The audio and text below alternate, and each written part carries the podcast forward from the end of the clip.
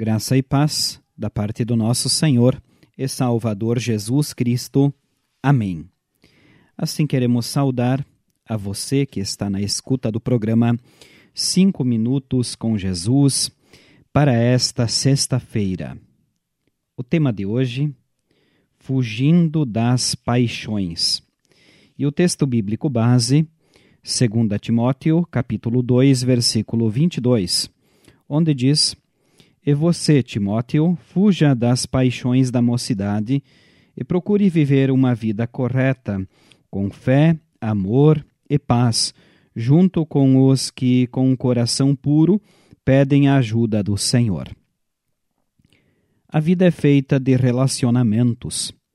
A realização humana é praticamente impossível fora deles. Neles exercita-se a capacidade de amar a Deus ao próximo e à natureza. Como? Na Bíblia, o apóstolo Paulo escreve ao jovem pastor Timóteo, conforme a segunda carta a Timóteo, capítulo 2, versículo 22. Fuja das paixões da mocidade e procure viver uma vida correta, com fé, amor e paz, junto com os que, com um coração puro, pedem a ajuda do Senhor. O apóstolo orienta sobre o que fazer. Fugir. Por que fugir?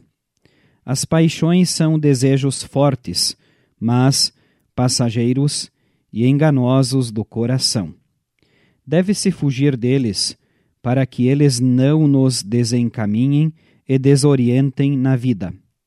E o apóstolo aconselha que Timóteo procure viver uma vida correta, com fé, amor e paz. Será que esse conselho faz sentido para nós hoje, visto que tanto se incentiva a procura pela satisfação desses desejos?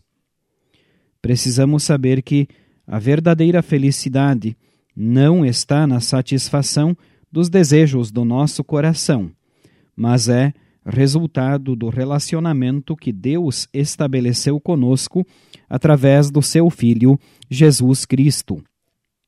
Quando reconhecemos que nossas paixões não nos satisfazem e cremos que o que Cristo fez, sofreu, morreu e ressuscitou por nós, é o ato de amor que restabelece o relacionamento com o Criador e com o semelhante, então a verdadeira paz inunda o nosso coração.